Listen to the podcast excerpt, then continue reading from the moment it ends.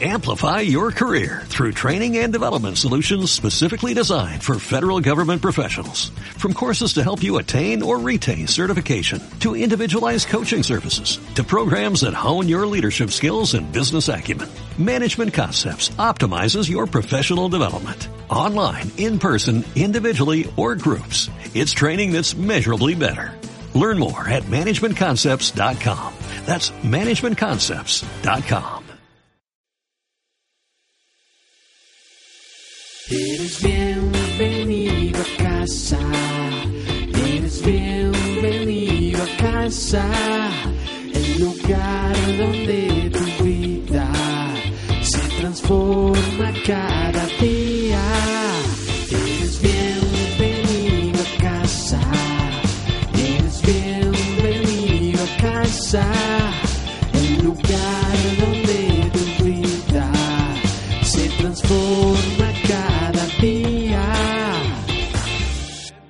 entrar en la palabra y de memoria vamos a repetir o recitar el, el versículo Génesis 1.1 a la una de a la una, a las dos y a las tres. Hmm, ahí los alcancé, ahí los cogí. Uno, dos y tres. Ah, es que ya les colocaron. No, no. Ah, están calientes, están calientes. Otra vez. Uno, dos tres. En el principio creó Dios los cielos y la tierra. Otra vez. En el principio creó Dios los cielos y la tierra. ¿Cuándo? ¿Qué creó? ¿Qué creó? Dios es un Dios que creador. Dios es un Dios que y en San Juan capítulo 1 versículo 1 dice, en el principio era el verbo y el verbo era Dios y el verbo estaba con Dios, dice la palabra del Señor. Este era desde el principio el verbo, el Padre, el Hijo y el Espíritu Santo.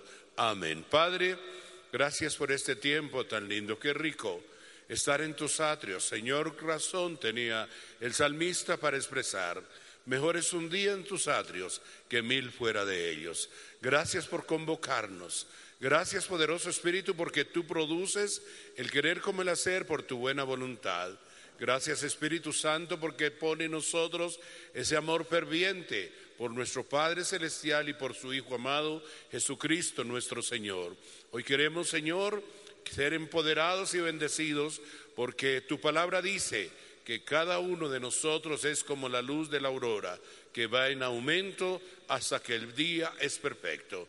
No vamos para atrás, Señor, no vamos retrocediendo, al contrario, vamos creciendo, vamos avanzando y vamos conquistando. Señor, glorifícate en tu palabra en esta mañana para todos, cada uno de estos hijitos tuyos e hijitas tuyas que vienen con fidelidad, amor y respeto, adorar y glorificar el santo nombre del Señor. La gloria al Padre, al Hijo y al Espíritu Santo.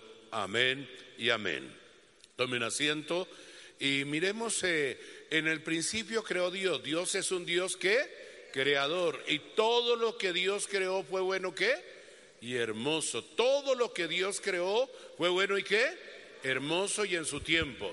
Mire al que está a su lado y vea lo hermoso, vea la hermosa, vea lo lindo, vea lo linda, porque así nos hizo Dios hermosos. Tal vez alguien nos mire como raros, como eh, tal vez por nuestras arrugas o la barriga o los años o el pelo se nos fue cayendo, pues hablo entre los eh, maduros y adultos como yo, porque este culto es de gente guerrera, veterana, luchadora. Eh, hay jóvenes, un aplauso a los jóvenes en esta mañana que están en la flor de la vida, en la flor de la juventud, jóvenes. Gracias. Y yo me atreví a mirar eh, eh, unas, eh, unas flores lo más de lindas. Y usted dirá, pero ¿dónde se dan esas flores? A ver si en pantalla aparecen mis flores, que mire esa flor tan linda. Esa es una flor. ¿Y parecen dos qué? Dos pajaritos, dos tortolitos, esa es una flor. ¿De dónde será? ¿De qué país? ¿Será de la finca? No sabemos. Miremos otra. Esa es la creación de Dios. Miren eso. Le están dando un besito. Déjate besar. Déjate dar ese beso, pero bien jugoso y caluroso. Mire, Son flores, son hermosura de la exuberancia de Dios. ¿Qué más tenemos? Miremos, ay, qué lindo, mire, una flor parece, bueno, no sé, eh, parecen dos paticos, ¿no? Hermosa la creación de Dios. Miremos más. ¿Qué más hay? Ay, no, esto ya no es una flor, es un gallo, pero no de los que usted ha comido. Usted ha comido gallos arabiados, pero este tiene una cantidad de qué? de colores y hermoso. Y podríamos agotar toda la mañana viendo aquí la creación de Dios. Todo lo que Dios hizo es bueno, hermoso y en su tiempo dice la palabra de Dios. En el principio creó Dios los cielos y la tierra. Y hoy vamos a ver de que si somos hijos e hijas de Dios, tenemos el poder y la autoridad también de ser creativos. Si nuestro Padre Celestial es un Dios creativo, creador, entonces usted y yo somos hijos y los hijos se parecen a su papá. Y como me parezco a mi papá, entonces tengo todos los atributos para también ser un hombre, una mujer, un joven, señorita, creativo. La palabra de Dios dice que es el hombre y el hijo del hombre que lo, para que lo visites.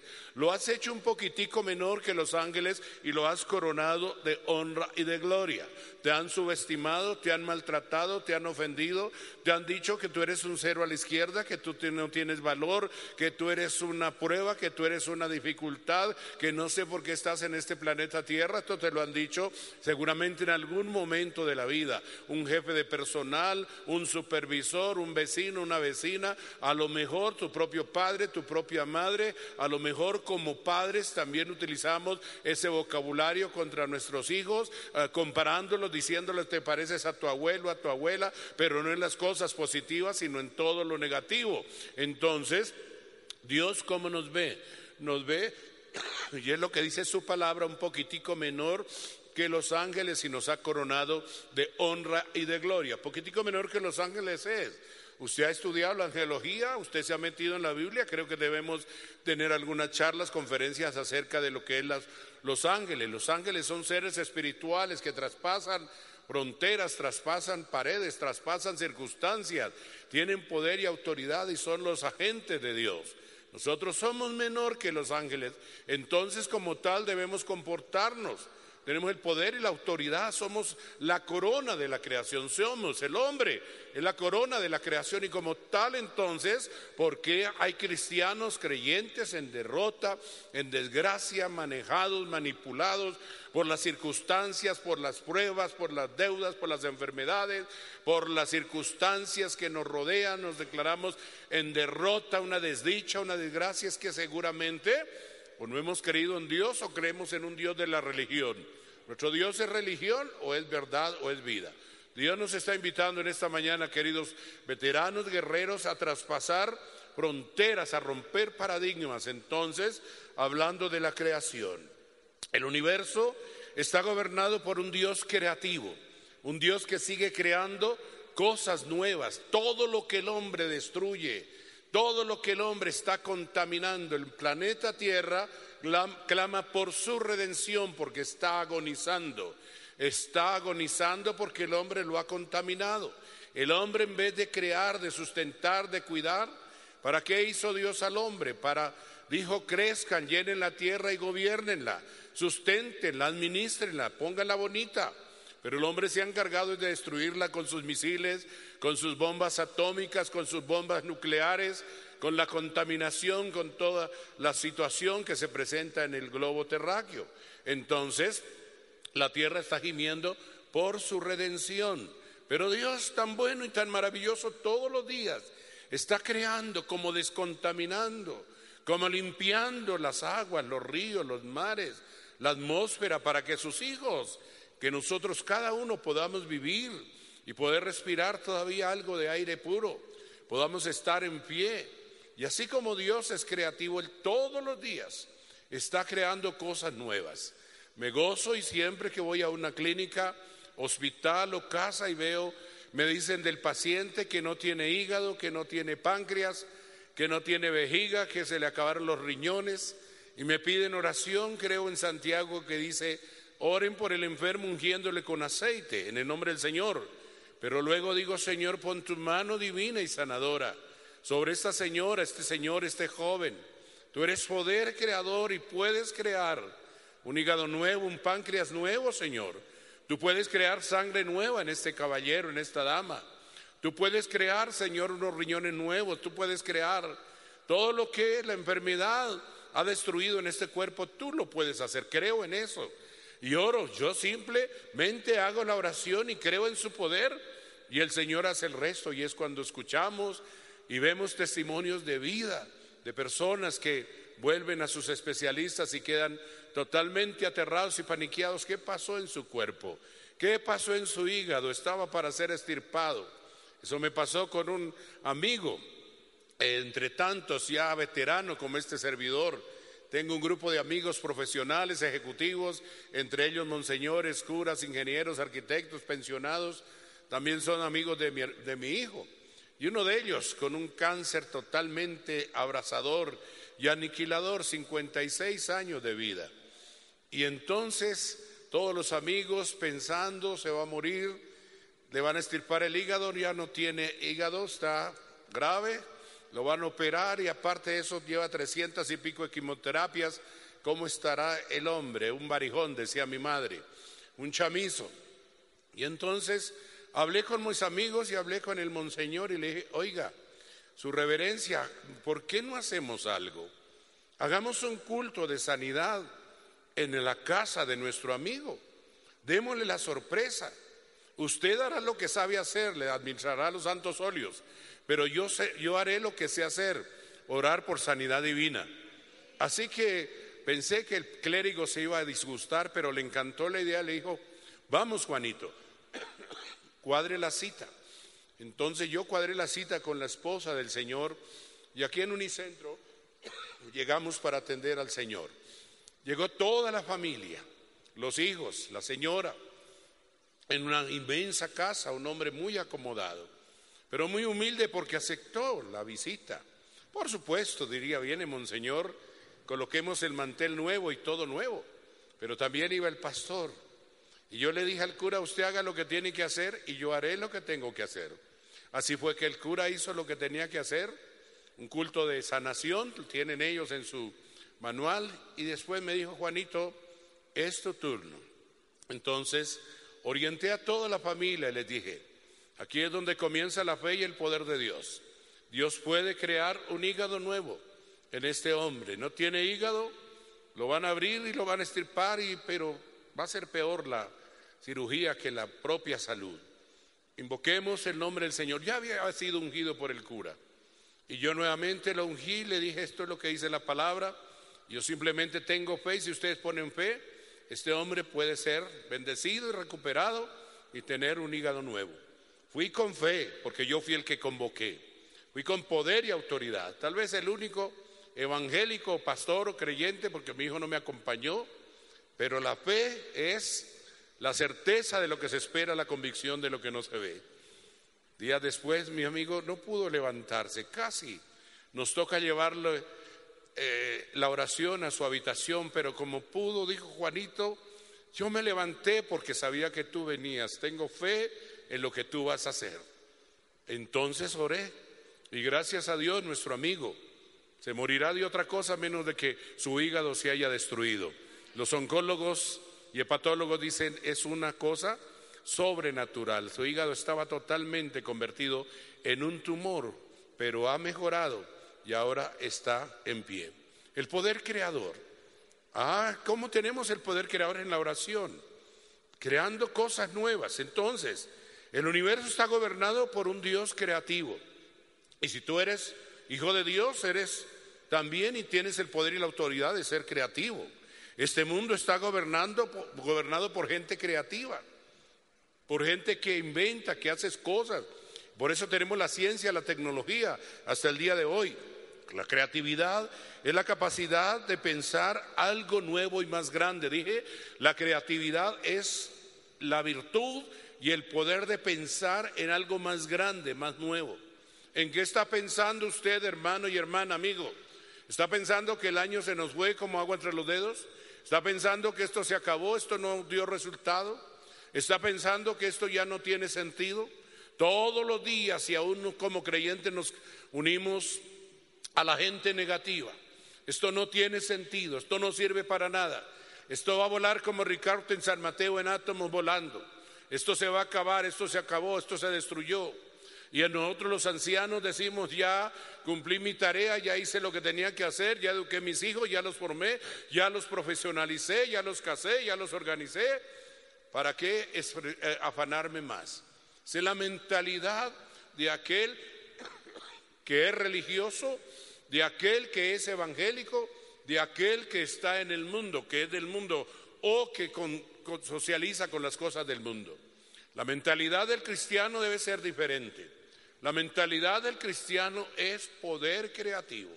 Este mundo, dice aquí, está gobernando por gente creativa.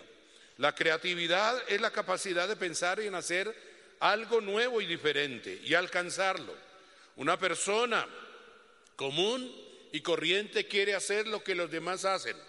¿Para dónde va Vicente? Para dónde va toda la gente. Caminamos para adelante porque vemos caminar a la gente. Comemos y vivimos y más o menos subsistimos porque hay que sobrevivir, porque hay que salir adelante de alguna forma. Y en cambio los creativos no están estancados, están siempre pensando qué viene para hacer. La palabra de Dios dice, todo lo que te venga a la mente para hacer y a tus manos para hacer, hágalo según tus fuerzas. Estamos hablando de un Dios creativo. Existen en el mundo dos grupos de personas. Un grupo que son sumamente creativos y traen existencia cosas nuevas. De ahí tenemos la ciencia y la tecnología. De ahí tenemos todos los adelantos. Alabado sea el Señor por los científicos y es lo que yo consagro, bendigo a mis jóvenes bachilleres, les digo, tienen que llegar a ser científicos, nos gozamos con uno o dos premios Nobel de seguramente de ciencia, de tecnología, en la medicina, en muchas cosas. Pero qué bueno que los colombianos y los jóvenes bachilleres salgan con una mentalidad diferente de ser creativos, no estar en el montón de los demás. Y usted y yo, usted dirá, eso es para los bachilleres, para los jóvenes que comienzan su proyecto de vida. No, cada uno de nosotros estamos en la franja de poder ser creativos y hacer cosas nuevas. Creativos para el hogar, creativos para la familia, creativos para el trabajo, creativos para la empresa, para el negocio. Siempre hablo de mi hermano, el que queda, el mayor tiene 84 años y él se le acabó la creatividad hace muchos años atrás, hoy está dependiendo, bueno, por su edad depende de sus hijas, de la familia, pero fue un hombre muy bendecido, muy próspero. Comenzamos con él empresa, teníamos la mejor panadería del barrio, teníamos la mejor cigarrería, la mejor heladería. Pero mi hermano no fue creativo, siempre se quedó ahí. Y yo le decía, hermano, cambiemos los equipos. Hay que cambiar los equipos de panadería, esta viejera ya no da resultado nos van a ganar, va a venir algo nuevo y nos van a acabar el goodwill que tenemos por más mantequilla que le eche al pan y más sustancia. Van a venir y nos van a acabar. Pues yo ya no estaba con él trabajando, yo estaba dedicado a mi pastorado y él no hizo caso, dijo, no, no, no, siempre venderé el mejor pan y a lo mejor, después de mojar 10 arrobas, quedó mojando como 6 libras de harina, se lo dije.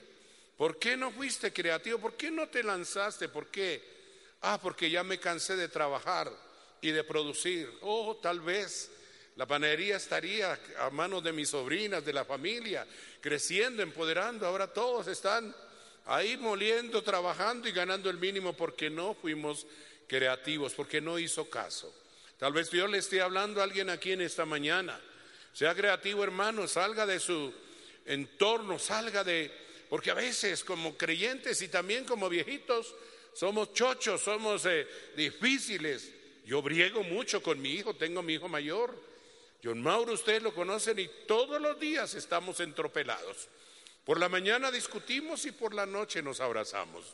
Porque somos padre e hijo, porque Él quiere avanzar. Él trae cosas nuevas y le digo, no, eso está complicado, eso es delicado, eso no se puede hacer. ¿Qué vamos a hacer? No, no, no. Cuidado con el colegio, cuidado con la fundación, cuidado con lo que está pensando, cuidado con tecnificar el colegio. ¿Cómo le va a meter cámaras y todo esto a esta viejera de salones? No, y el papá hay que hacerlo. Entonces yo tengo que ceder porque Él está creativo. Él está pensando y mirando más allá de lo que yo estoy viendo. Algunos de nosotros miramos aquí lo que está al frente de nuestra nariz y no vemos más lejos, no vemos el presente, el futuro. No estamos pensando en nuestra generación, estamos pensando en nosotros mismos. Ya lo que fue, fue. Lo que pasó, pasó y no damos paso, perdón, apoyar a los que están creativos. Si no lo podemos hacer, permitamos que otros lo hagan. Y ahí mi hijo va avanzando poderosamente entre luchas con su papá porque él dice, Padre, sálgate, salte de tu entorno, tenemos que ser creativos, tenemos que transformar la educación, tenemos que, y eso es lo que le ha dado éxito, este año ya tenemos más de 1.100 alumnos para el año entrante porque los usuarios ven que hay algo diferente, una educación diferente, que nuestros jóvenes salen preparados y técnicamente y científicamente listos para toda buena obra. Así que hermanos, estoy exhortando a una iglesia porque yo soy. Aquí estoy y cuando estoy estudiando la palabra, el Señor me está diciendo, ¿lo estás entendiendo, Juan de la Cruz? ¿Estás escuchando? ¿Estás viendo que yo soy creador, que soy creativo?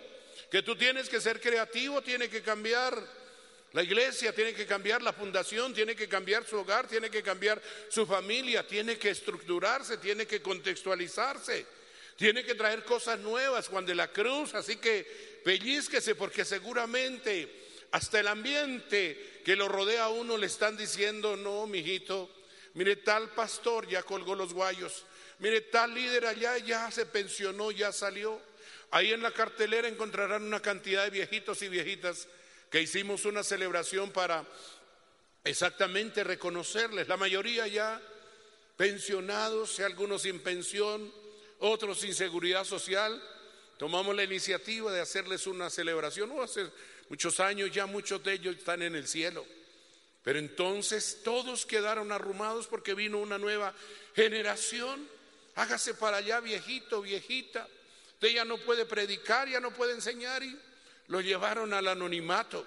Va a tocar cantar el coro que dice, sacó mi vida del anonimato, me dio corona vestido real. Pero yo no me dejé arrastrar, no me dejé llevar. Pastor, mire, tal amigo tuyo, el viernes estaba en un grado y se acercó a mí mucha gente para saludarme. Me miraban de arriba abajo y una de mis ejecutivas me dijo, pastor, te vas a ir lo más elegante que puedas. Te vas a ir bien simpático, bien querido, más de lo que tú eres.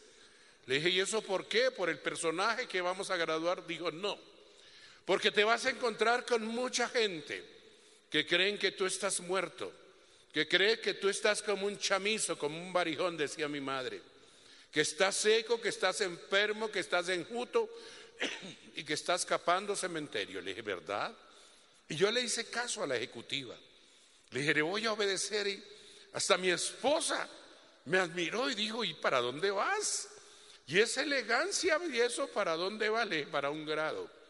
Pero yo sabía, y hasta la ejecutiva me dijo, váyase en el carro que tiene blindado y busque cuatro voluntarios que sean escolta suyo. Le dije, pero ¿qué es tanta exageración? Dijo, yo le aconsejo, váyase bien.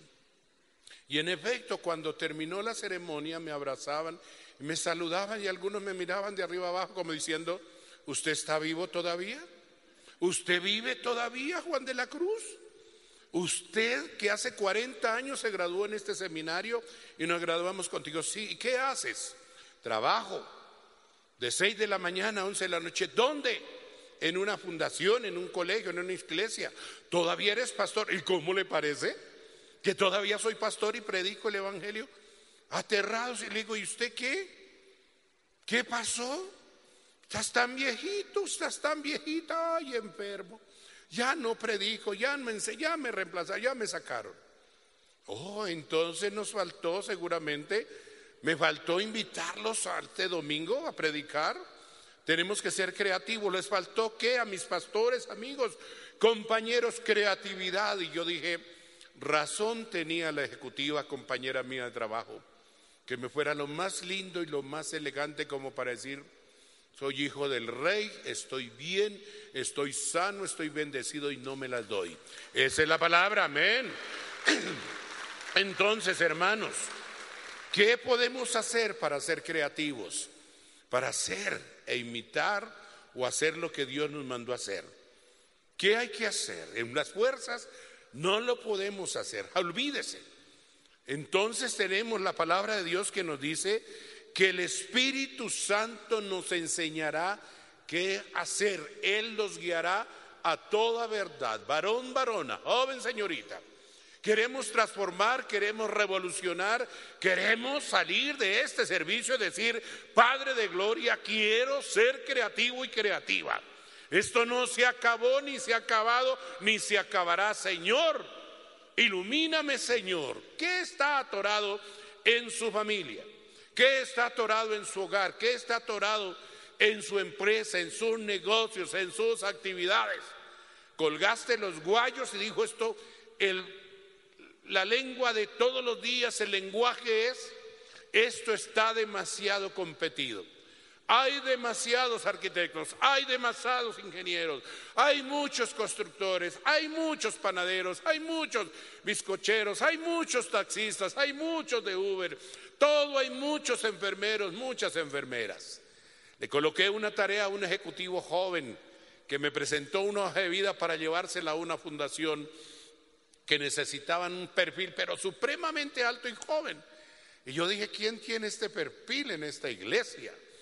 Y encontré, me iluminó el Espíritu Santo y me iluminó en un joven ejecutivo, entre tantos de esta iglesia, porque algunos los conozco, otros de oídas, otros de vista, otros de nombre. No puedo meter en mi cabeza tanta gente. Y me iluminó y entonces le escribí, le mandé el perfil y le dije, ¿tú tienes ese perfil? Y al tiro me respondió, claro, pastor, y mucho más. Y le respondí, a la persona le tengo el perfil del ejecutivo que ustedes necesitan en su empresa, en su compañía. Pero también se me prendió el bombillo y dije, si este perfil es tan grande, ¿por qué no lo aprovecho yo? Y le dije, mi hijo, le voy a dar una tarea. Si te nombran allá, maravilloso, vas a entrar a una multinacional. Pero mientras te llaman y hacen todo eso, tú me vas a hacer un trabajo. Me vas a hacer como eres investigador y trabaja en eso de encuestas y de situaciones para las empresas. Me vas a averiguar con las universidades, colegios, qué es y con la gente en general, empresas, negocios, qué es lo que la gente y las empresas requieren en este momento. ¿Qué requieren los hospitales, las clínicas, las empresas? Médicos, enfermeros, asistentes, eh, que, asistentes de quirófano, ¿qué necesitará? Dijo, ¿y eso para qué, pastor? Le dije, ¿por qué? No me voy a dar la pela y así discuta y mi hijo me diga todavía no, le digo, vamos a comenzar. En el 2020, 2020, la Universidad de Carreras Técnicas para el Trabajo y lo vamos a iniciar ya, todo lo tenemos. Lo que es la aprobación en el Ministerio de Educación, el colegio y sus estatutos dice que podemos tener escuelas de formación superior para jóvenes para el trabajo. Le dije, todos tenemos la aprobación, solo falta la locación. Le dije, y me averiguas. ¿Qué es lo que la gente necesita en el mercado? ¿Qué es lo que la gente requiere en sus empresas para nosotros prepararlos? Y lo conecté con un médico, entonces, eh, y el médico le dice, mi hijo, lo que las clínicas, los hospitales, hablando a nivel hospitalario, pensé que eran enfermeros y enfermeras y, y ayudantes de quirófano, le dice al muchacho, lo que se necesita son trabajadores y trabajadoras sociales. No hay. Los, los hospitales y la clínica necesitan quien oriente a los pacientes y a las familias, porque no hay quien los oriente y no hay esa persona. Ay, le dije, ahí tiene una carrera, mijito. Ahí tiene una carrera. ¿Qué vamos a preparar? Entonces, trabajadores y trabajadoras sociales para trabajar en clínicas, hospitales, en empresas y así. Porque todo está competido. Alguien dice, ¿para qué una universidad? Alguien dijo, van a acabar con las carreras de contaduría, de economía, de derecho, eso va a pasar a la historia y entonces la cantidad de profesionales que estamos sacando en esa área, ¿qué? Cerremos paréntesis y entonces metámonos en lo que nos corre. ¿Sí se dan cuenta? Estoy creativo. Yo presioné a mi hijo le dije, tú me presionas, yo te presiono. No te doy más tiempo, tenemos dos meses para montar los currículum, para montar todo, y todo lo tenemos y vamos a iniciar. Con cinco, seis facultades, pero vamos a comenzar las carreras técnicas para el trabajo, para preparar. Casi todas estas escuelas están en Chapinero, aquí al norte no tenemos nada. Y vamos a preparar porque nuestra visión es preparar personas de estrato 1, 2, máximo 3. Nosotros no vamos a competir con el Rosario ni con la Javeriana. Vamos a combatir es el desempleo y vamos a preparar gente para que trabaje y para que tengan que hacer dele el aplauso al Señor. Eso se llama creatividad. Entonces, ¿quién produce eso? Usted dirá, ay pastor, usted está como motivado, claro. ¿Quién produce eso? El Espíritu Santo produce el querer como el hacer por su buena voluntad. El que no arriesga un huevo no tiene un pollo, dijo el proverbio mundano. Y así comenzamos a crear cosas nuevas, traer cosas nuevas. Hay que arriesgarnos, hay que aventarnos, no es demasiado tarde. Para empezar, no estamos demasiado viejos. Para enfrentar una realidad, le dije a mi hijo, déjeme eso a mí. Yo me encargo de lo que es la preparación de los alumnos en la nocturna. Yo me encargo por la noche y el sábado para administrar, supervisar y dirigir y echar eso a andar. Me dice mi hijo, papá, ¿se da cuenta que discutimos? Papacito, ¿por qué no hace una cosa mejor? Se dedica más a su iglesia y a su pastoreo y a sus ovejas que a la educación. Déjeme eso a mí, ¿se ve? ¿Se da cuenta que entonces hay? Eh, pero yo le entendí, le dije, sí, mi hijito, ¿usted cree que voy a descuidar la congregación por dedicarme a la educación? No, simplemente soy el estarte. No sé si usted sabe qué es estarte, se abre la llave del carro para que se prenda y eh, prendemos y echamos para adelante ya los demás que conduzcan el carrito. Así que hermanos, ¿quién nos da el poder?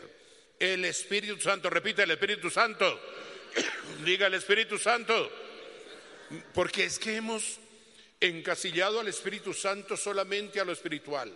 El Espíritu Santo me da lenguas, me da profecía, el Espíritu Santo lo siento en la iglesia, lo siento cuando canto como cantamos esta mañana, lo siento en mis manos, lo siento en mis pies, lo siento en todo mi ser. Y entonces danzamos y sentimos escalofríos, pero en el diario vivir, ¿usted requiere, usted tiene la asistencia del Espíritu Santo para montar esa fábrica de empanadas? Sí. Usted dirá, ay no, el Espíritu Santo es grande, soberano, que se va a encargar de una fábrica de empanadas, de arepas. No, no, no. Espíritu Santo, Él se encarga de todo. De cómo meterle y ponerle los mejores ingredientes, el mejor sabor. Cómo empezar esa pequeña fábrica, industria, ese negocio. Cómo empezar. Hablaba con un joven que lo tenía barriendo aquí las calles. Así comenzó contador público titulado de la hermana República de Venezuela, y le dije, mi hijo, no hay otra cosa aquí que hacer que barrer las calles y en los parques recoger los estiércoles de los perros. ¿Quiere hacer, dijo pastor? Yo lo que necesito es comer y tener donde dormir, pastor. Le dije, mientras usted se ubica en una empresa, como empresario y como ejecutivo y como profesional, usted está capacitado para trabajar en una empresa. Pero qué humildad este muchacho aceptó y recogía todos los días, seis de la mañana, toda la inmundicia de los animales y de los y de la gente. Entonces, qué lindo cuando aparece otra vez pastor, estoy trabajando en una multinacional. Gracias por la palabra de empoderamiento, por creer en mí.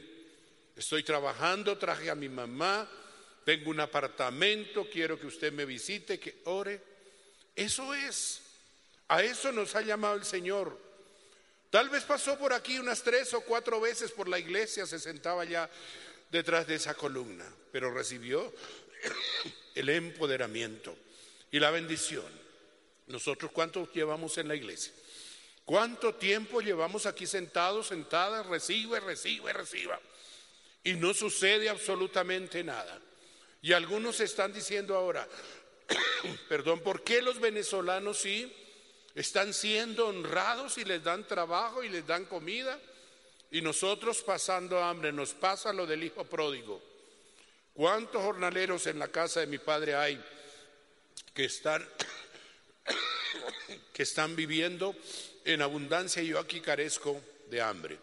Así, queridos hermanos, pídele al Espíritu Santo en esta hora y en este mes y en este tiempo y no espere el 2020 para comenzar su proyecto de vida ahora mismo. Ya le dije, me queda noviembre, diciembre para armar y estructurar una universidad para el bien de la comunidad y no solo de los jóvenes, porque los jóvenes deben ir a las universidades si tienen dinero que les paguen, pero para aquellos que necesitan prepararse y ganar un poquito más del mínimo, eso es lo que estamos haciendo. Bueno, dejémoslo ahí. Número dos, admire la naturaleza, la vio esta mañana. La naturaleza es una naturaleza creativa. ¿Viste las flores? ¿Viste los dibujos? ¿Viste cómo? La palabra de Dios se cumple, dice Jesús cuando habló con sus discípulos. ¿Qué es el hombre y el Hijo del Hombre? ¿Quiénes son ustedes? ¿No valen ustedes más que las flores, que los pájaros, que los animales del campo? Mirad las flores. Ni aun Salomón se vistió como una de ellas con esa exuberancia y elegancia. ¿Viste las flores esta mañana? Usted dirá, ¿de dónde son? esas especies tan maravillosas del planeta Tierra, de aquí donde vivimos. ¿Viste los animales como los viste Dios con ese esplendor y esos trajes tan elegantes? Y dice la parábola, ¿no valéis vosotros más que las flores, que los animales, que los pájaros, hombres de poca fe? Entonces, hermano y hermana, Dios nos ve mejor que las flores, mejor que su creación nos ve con posibilidades, con poder y autoridad, para que seamos creativos. No le digamos, ay Señor, ay, hazme bello, hazme bella, hazme hermoso. Hay que trabajar, hay que buscar. Entonces, la naturaleza nos muestra el interés de ser creativa también. La naturaleza se rejuvenece, la naturaleza se reemplaza, la naturaleza no se deja vencer por los químicos, por las bombas atómicas, por la depredación del hombre, por todas las fumigaciones, no se deja vencer. La naturaleza sale adelante, las plantas, los árboles, sale y se puebla nuevamente donde hay aridez, donde hay desierto. Mire el desierto. Y los desiertos estuve, creo que les dije hace ocho días, por voluntad divina y misericordia de Dios, mi nuevo hijo nos invitó y dije, pero qué invitación tan maravillosa. ¿Será porque se quiere ganar a la muchacha? Y nos invitó a Dubái. Y fuimos porque fue en ese lugar maravilloso donde él se arrodilló y le colocó su anillo de compromiso a mi chinita. Fue tremendo, no llegó hasta allá para una gran celebración, llegó a sus hermanos. Y allí estábamos y a pocos kilómetros fuimos al desierto y desierto es desierto. Fuimos temprano para montar en camello, qué calor y qué camello. Y nos cogió la noche allá y comenzó un frío abrasador, el desierto.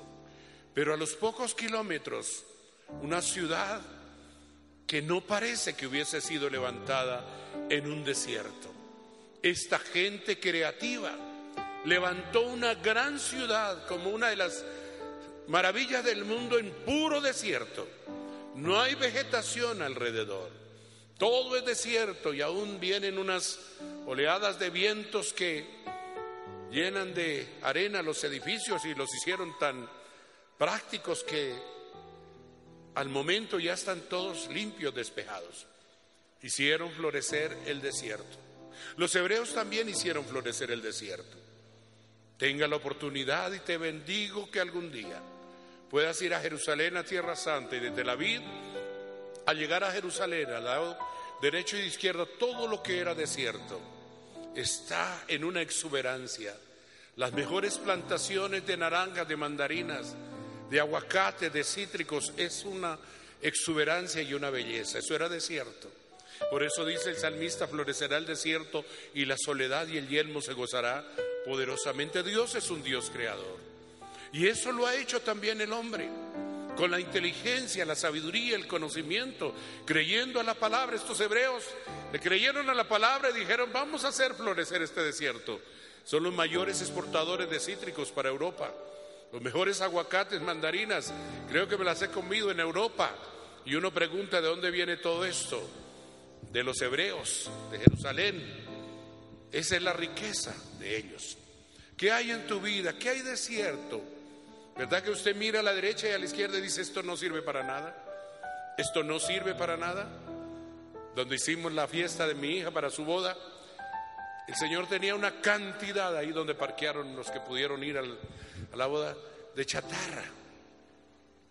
Entonces me atreví a decirle a don Edgar, oiga don Edgar, ¿qué va a hacer con toda esa cantidad de mujeres? Me toca limpiar porque ¿dónde vamos a parquear? Le dije, ¿se arriesga a, donarla a la fundación? Y alguien me dijo, pastor, ¿usted cómo se le ocurre? ¿Qué pensarán de usted? ¿Qué chatarrero que recoge mugre? Le dije, no importa. Yo necesito toda esa chatarra, todo ese montón de escombros que tienen valor para venderlo y con eso tendré el regalo de Navidad para mis chinitos en la fundación, para comprarle los carritos y las muñecas a las niñas. La plata está hecha, lo que hay es que buscarla, creativo. A mí no me dio vergüenza, pero usted es el papá de la doncella, de la niña, de la reina. ¿Y qué dirá que a lo mejor estamos tan con el bolsillo roto? Le dije, no importa. Dios sabe mis intenciones, Dios sabe para qué, ya así fue. En poco tiempo no había nada de chatarra, pero sí iba a haber juguete para los niños. ¿En qué está pensando usted, hermanito, hermanita? ¿Qué está pensando? 2020 se nos acerca. Y estoy hablando acerca de, en el principio creó Dios. Y a mitad de vida está creando Dios y a final de vida está creando Dios. ¿Qué hay que hacer, querido hermano? ¿Qué hay que hacer? Yo le desafío, yo estoy desafiado. Yo sé en quién he creído, yo sé dónde estoy parado. Yo sé de dónde vengo y para dónde voy. Aún con mis años que ya llegamos a, la edad donde nos llaman de pronto para firmar a ruego, ni para donar sangre ya porque no sirve nuestra sangre por la edad, pero servimos para muchas cosas y tenemos que dejar un legado. ¿Qué de usted? ¿Qué desierto hay en su vida? ¿Qué desierto hay en su derecha y en su izquierda que usted camina? Dice, esto no hay nada bueno, esto está imposible. ¿No será que usted debe ponerse en las manos de Dios y en la guía del Espíritu Santo, decirle Espíritu Santo, yo le diría, sacúdeme, renuévame. Y es que canta y canta usted y canta, renuévame, Señor Jesús. Y pasan la bolsa de la ofrenda y cerramos los ojos porque no hay una moneda de 50 para echar en el alcoholín. Renuévame. ¿Cuál es la renovación? Queremos todo en la iglesia. Renuévame para adorarte. Renuévame para glorificarte. Renuévame para cantarte. Pero renuévame de aquí a 50 cuadras caminando, porque no tiene con qué coger un bus, un transmilenio. ¿Y por qué será? Porque queremos ser renovados es espiritualmente y no físicamente, no económicamente. Y hay oportunidades, hay trabajo que hacer. Sé que en esta iglesia hay cantidad de gente desocupada, desempleada, y les gusta vivir así. Les encanta vivir con el bolsillo esfondado. A mí me, me, me, me enferma, me enferma estar sin un peso en el bolsillo, porque yo lo viví. Lo viví hace 40 años atrás cuando llegué acá. Es terrible no tener con qué comprar una pastilla de chocolate. Pero yo rompí ese paradigma y le dije un día, Señor, creo en tu palabra y en tu poder. Y me embaracé de cosas grandes y aquí voy. Y todavía tengo que trabajar y no quiero ser dependiente de mis hijos. Más bien quiero ser bendición para ellos. Entonces, ¿cuál es la renovación? Sea creativo, sea creativa. ¿Quién le va a dar esto? El Espíritu Santo. Yo no, no venga aquí a decirme, a lo mejor sí un consejo, pastor. Ay, gracias por la palabra y comencé este proyecto. Preste a ver, ¿qué hacemos? Oremos, oremos, pongámoslo al Señor, consagrémoslo, dediquémoslo, echémoslo a andar. Porque Dios produce el querer como el hacer por su buena voluntad. Eche para adelante. No me venga aquí con edad. Pastor, ¿ya para qué? Pastor, ¿para qué trabajo? Pastor, ¿para dejarle a quién? Claro que sí. Hay que dejarle a alguien. Así si no se le deja a sus hijos y a sus hijas, la iglesia de Cristo necesita mucho dinero para llevar el mensaje de salvación y buenas nuevas. Las fundaciones necesitan mucha ayuda para bendecir a los cancerosos. Y a propósito de fundación, el jueves nos vamos para allá, para el hogar geriátrico que tenemos en, en, eh, en Ubaté. Ya tenemos el pollo, la gallina, toda la mercancía que hay que llevar, los pañales, la ropa, los cuquitos para los viejitos, las viejitas, los zapaticos, los tendidos, todo ya lo recogieron los niños. ¿Quién lo creyera? Los niños del colegio recogieron durante todo el año, almacenaron para llevarle no solamente a nuestro hogar geriátrico, sino también a otros centros o fundaciones. Eso se llama creatividad. ¿Quién van a llevar esa ayuda a los niños? Ellos van a ver que sí llegó la ayuda y que están bendiciendo a alguien. Tenemos que ser creativos. ¿Y cuál es el mensaje? Que ahora hay que recoger la yuca y la racacha y las papas para hacerle su sancocho. Ya tenemos, allá hay agua y hay sal. Póngase de pie y oramos al Señor y seamos creativos. Gloria al Señor. En el principio era el verbo, el verbo era Dios y el verbo era con Dios. Y todas las cosas por Él fueron hechas y siguen siendo hechas en tu vida, en mi vida, en la iglesia, en tu empresa, en tu negocio. Sea creativo, hermanita. Jóvenes, por favor, rompan paradigmas. No quiero ver jóvenes aturdidos y pensativos y en una dejación. Si algo yo le aprendí a mi madre, campesina de origen analfabeta, siempre nos decía, dejen, perdonen la redundancia, la dejación. No podemos ser dejados, quiere decir dejados es perezosos, manincruzados. Algo le aprendí a mi mamá y me cosía los bolsillos. Ella le incomodaba que uno metiera las manos del bolsillo, decía, saque las manos del bolsillo. En otras palabras estaba diciendo, actúe, haga. ¿Qué hace ahí parado? ¿Qué hace ahí? Produzca. Eso lo aprendimos de nuestros padres. No se canse, papá, mamá, porque ahora usted le hace todo a su hijo, a su hija, y por eso es la pereza y el desánimo. Ah, yo le aprendí a una viejita que tenía que... ¿A quién le aprendí a cocinar? Pues a mi mamá. Ella decía, vaya a ver, mijito. Dele bomba al reverbero, préndalo. Eche las papas, eche esto, haga así. Ella podía hacerlo, pero qué lindo que nos enseñaron a no ser perezosos y a ser productivos. Otra palabra que le aprendí a mi madre me dijo a mi hijo, endónese. ¿Qué es eso, mamá? Endónese, ofrézcase. En otras palabras, hoy la Biblia nos dice, corra la segunda milla, mijito. Acomídase. No se quede ahí plantado, acomídase. Ayude. Que usted tendrá la bendición cuando eres acomedido. Y Dios me ha ayudado con eso toda mi vida. Toda mi vida he sido acomedido. He sido una persona que ve que lo puedo hacer y me meto y ayudo. Y lo hago con amor. Eso me llevó a tener mis mejores cargos. De 14 años trabajaba en Stanton Cauchosol. A los 17 me ascendieron a supervisor de planta, manejando trabajadores de 40, 50 años. Era un niño todavía. Y me ascendieron, ¿por qué? Porque siempre corría la segunda milla. Y sin conocer a Jesús todavía me acomedía y era creativo. Y al gerente, al dueño, al doctor Julio Bacalanz, le encantó mi motivación y mi ánimo. Tuve retaliación porque ascienden. Aún, perdonen la palabra, pero no la digo, ya se la imaginará, mocoso, de supervisor para mandar y dirigir y revisar la producción de la planta. De ahí me salí al ejército y el gerente y el dueño me dijo, tienes que regresar, tienes tu cargo. Pero yo no volví, porque Dios me tenía para otras cosas, para servirle a Él.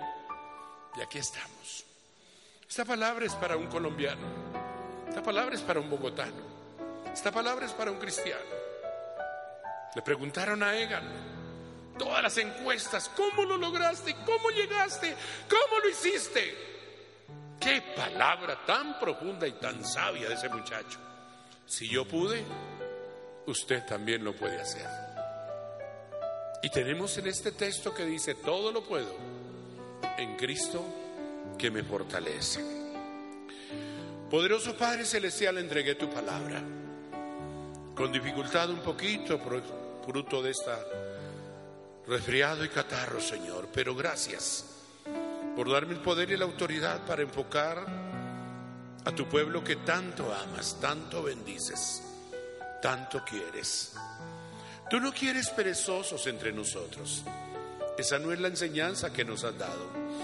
Todos sus apóstoles, profetas, discípulos, siervos y siervas, tanto en el Antiguo y Nuevo Testamento han sido diligentes. Y tu palabra nos llama a ser diligentes, laboriosos. Mira la hormiga o oh perezoso. Encontramos cantidad de palabras en la Santa Escritura que nos invita a trascender, a romper paradigmas. Yo te consagro, Señor, mi propia vida y la vida de este pueblo maravilloso. Pastores, líderes, supervisores, asistentes, ayudantes, empresarios, trabajadores, trabajadoras, jóvenes, señoritas, abuelos, abuelas, Señor, ayúdanos a ser creativos. Ayúdanos a transformar, Señor, si no para nosotros, para alguien, Señor. Ayúdanos a ser motivadores, a poder transformar nuestra nación, nuestro mundo, Señor. No importa que haya competencia, no importa, Señor, porque tú estás con nosotros.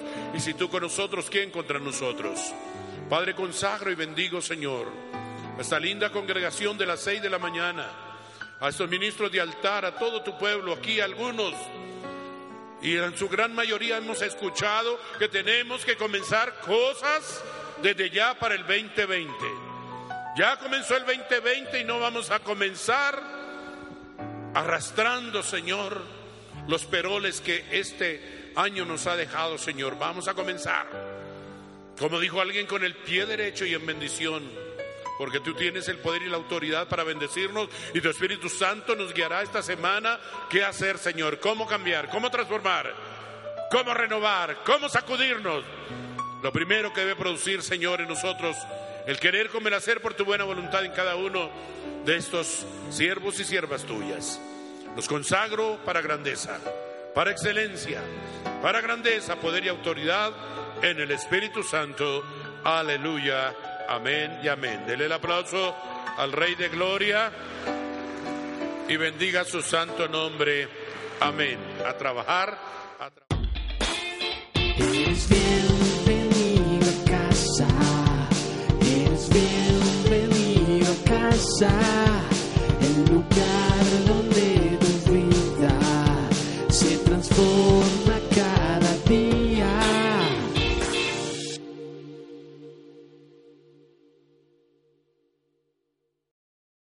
Amplify your career through training and development solutions specifically designed for federal government professionals. From courses to help you attain or retain certification, to individualized coaching services, to programs that hone your leadership skills and business acumen, Management Concepts optimizes your professional development. Online, in person, individually, or groups. It's training that's measurably better. Learn more at managementconcepts.com. That's managementconcepts.com.